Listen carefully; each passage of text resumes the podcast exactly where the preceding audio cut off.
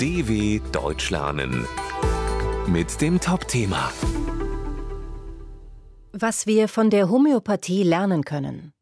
Zuckertabletten mit Wasser, das sich an eine bestimmte Substanz erinnert und Krankheiten heilt. Wissenschaftliche Beweise für die Wirksamkeit der Homöopathie gibt es nicht.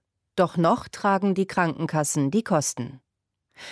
Homöopathie ist in Deutschland beliebt. Für viele Behandlungen zahlen die Krankenkassen. Doch das soll sich bald ändern, denn zahlreiche Studien, darunter zwei große Meta-Analysen von 1997 und 2017, kamen zu dem Ergebnis, dass die Wirksamkeit gegen einzelne Krankheiten nicht belegt werden kann.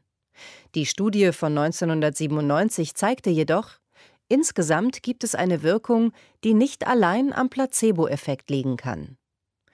Das Prinzip der Homöopathie stammt von dem Arzt Samuel Hahnemann 1755 bis 1843. Dabei werden Substanzen, die teilweise sehr giftig sind, stark verdünnt.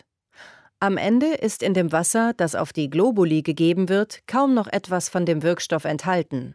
Doch es heißt in der Homöopathie, das Wasser kann sich an die Eigenschaften und die Wirkung der Substanz erinnern. Die Ärztin Nathalie Grams hat ihre Patientinnen und Patienten jahrelang homöopathisch behandelt, bis sie die Studien zur Wirksamkeit las. Heute ist sie eine der bekanntesten Kritikerinnen der Homöopathie in Deutschland. Dennoch sagt sie, dass die Homöopathie etwas bietet, was in der modernen Medizin oft fehlt.